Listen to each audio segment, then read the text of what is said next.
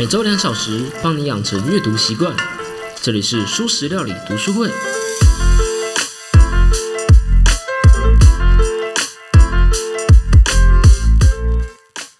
在二零一五年的七月时，一位名叫布兰达的非裔美国女子，从芝加哥开车前往她在休斯顿的母校普雷里维尤农工大学应征一个短期的工作。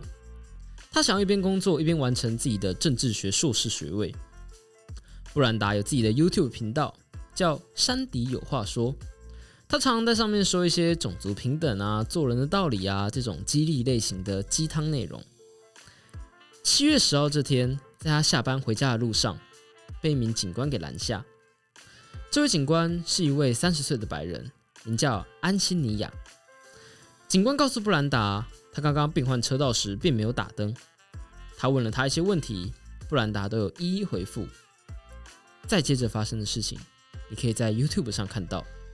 这部事件被观看了百万次。布兰达点起了一根香烟。警察要求他把烟给吸掉。布兰达回说：“我在我的车内，为什么我必须得吸掉香烟？”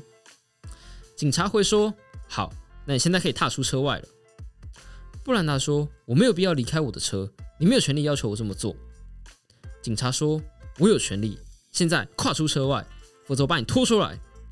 你没有权利逮捕我，我做了什么？什么罪名？下车，现在！”警察用电击枪指着布兰达。好，很好。你要把我逮捕，就因为我换道没有打灯吗？你这么做只是因为我没有打灯。接着，布兰达被捕了，并被关进了牢房。三天后，他在牢房里自杀了。听起来很熟悉吗？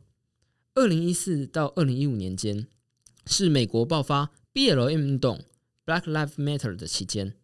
这个事件也是导火线之一。这个运动在今年也是特别的。就是特别的有名，因为在今年，一位警察以膝盖压制脖子的方式，间接促使了乔治·弗洛伊德的死亡。这事件再度的让 BLM 运动 （BLM 运动）燃烧起来。类似的事情似乎不断在重复发生啊！还记得我们之前在行为那一集“行为”的最后一集啊，里面有说到，无法记住过去的人，必定重蹈覆辙。悲剧往往只是引起一时的讨论而已。接着，也许警察继续造成了死伤，但这些伤害却不再占据版面。直到几年之后，类似的事情再度发生。Hey，what the fuck, man？总之呢，Hello，大家好，我是发现忘记打招呼，所以突然冒出来的主角小 P。这周啊，我们要开始一个新的单元，我们要用三本书来讨论一个问题。这个问题是：人类容易受骗吗？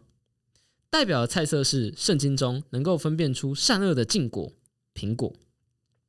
我想在你听这个单元前，先思考一个问题，就是你觉得人类容易受骗吗？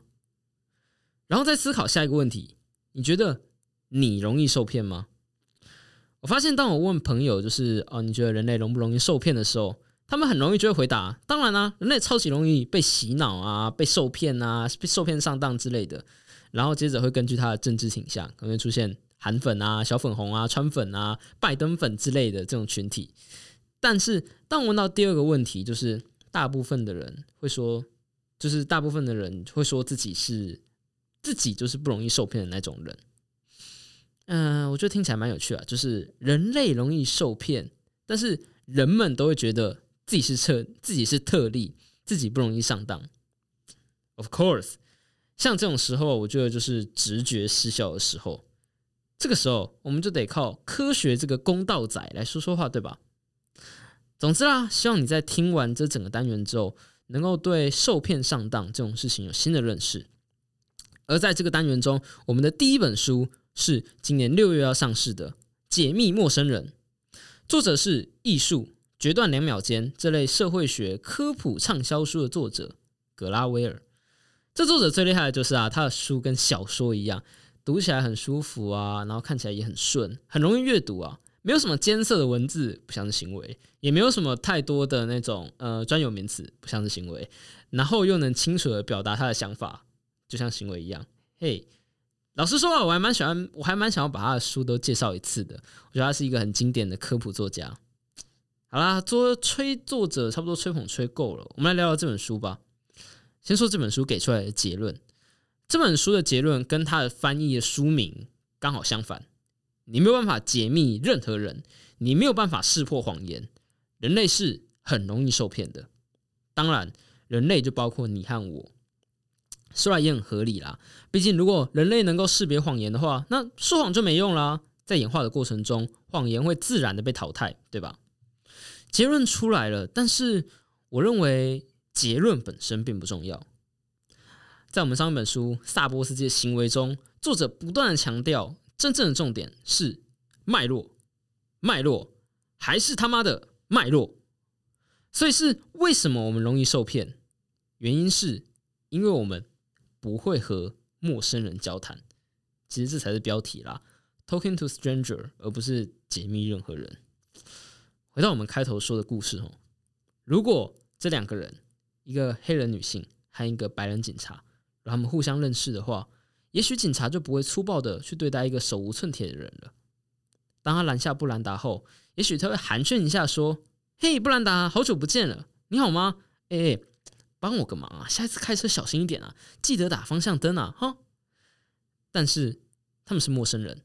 一个来自芝加哥，一个来自德州，一个是黑人，一个是白人，一个是男性，一个是女性。如果我们知道我们是如何理解陌生人的，或许布兰达就不会在监狱中自杀了。让我们再更深入一点的思考：为什么我们不会和陌生人交谈？这世界已经从农村的熟人社会变成大城市的陌生人群体了。你一定必须得要和陌生人交谈。但是你不会，人类不会，为什么？这本书把它分成三个原因，而我们将会一一去做讨论。而到了最后，我们会再回到这个故事，用这三个点去分析 why。希望到时候你还记得这个事件，还记得布兰达这个名字。我在第一次看完这本书的时候，其实我有点疑惑啊，就是我本来是真的抱着可以解密陌生人。的心态去看这本书的，我本来就觉得这大概是一本简单版的行为吧，从解答行为背后的原因到解答陌生人行为背后的原因这种感觉，但却发现是也不是。